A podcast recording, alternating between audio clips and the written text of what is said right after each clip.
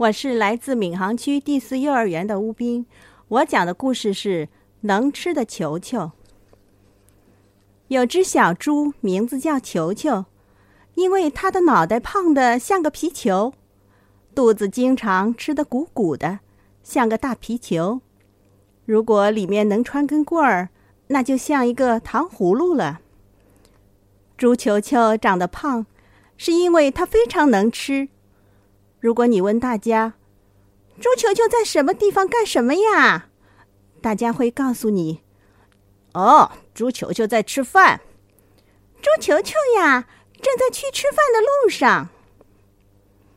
农场里的动物们吃饭时都不敢先叫猪球球，如果他先吃，那么大家就都别想吃饱了。所以每次等大家吃的差不多了。才去叫他来。猪球球每次都能把食物吃得干干净净，都不用去洗锅和碗了。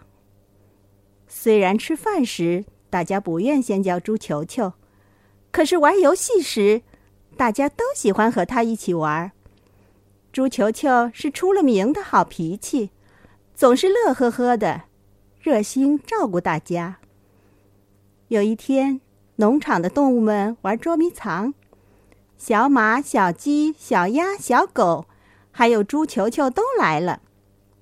小鸡想到了一个恶作剧，他让猪球球和小马玩猜拳，石头剪刀布，谁输了就去找玩伴儿。猪球球的小猪蹄只会出剪刀，钉了铁蹄的小马只会出拳头。不用说。当然是小马赢了。猪球球闭起眼睛，等着大家找地方藏好。小马藏在了草垛，小鸭藏在池塘里的荷叶后面，小狗藏在了灶台下面。只有小鸡在四处找呀找，藏哪里好呢？小鸡看到院里有一口大缸，心里想：我藏进缸里。猪球球肯定找不到我。正好缸的旁边有块大石头，小鸡跳上大石头，用力扇扇翅膀，一下子就飞进了缸里。哎呀，不好！缸里原来盛满了刚刚调好的饲料，里面加了水，变得稀稀的，像面糊。小鸡就要沉下去了。小鸡吓得大声呼救：“救命啊！”我掉进缸里了，快来救救我呀！小伙伴们听见了，呼啦一下全过来了。他们听见小鸡在缸里叫，可是缸太高了。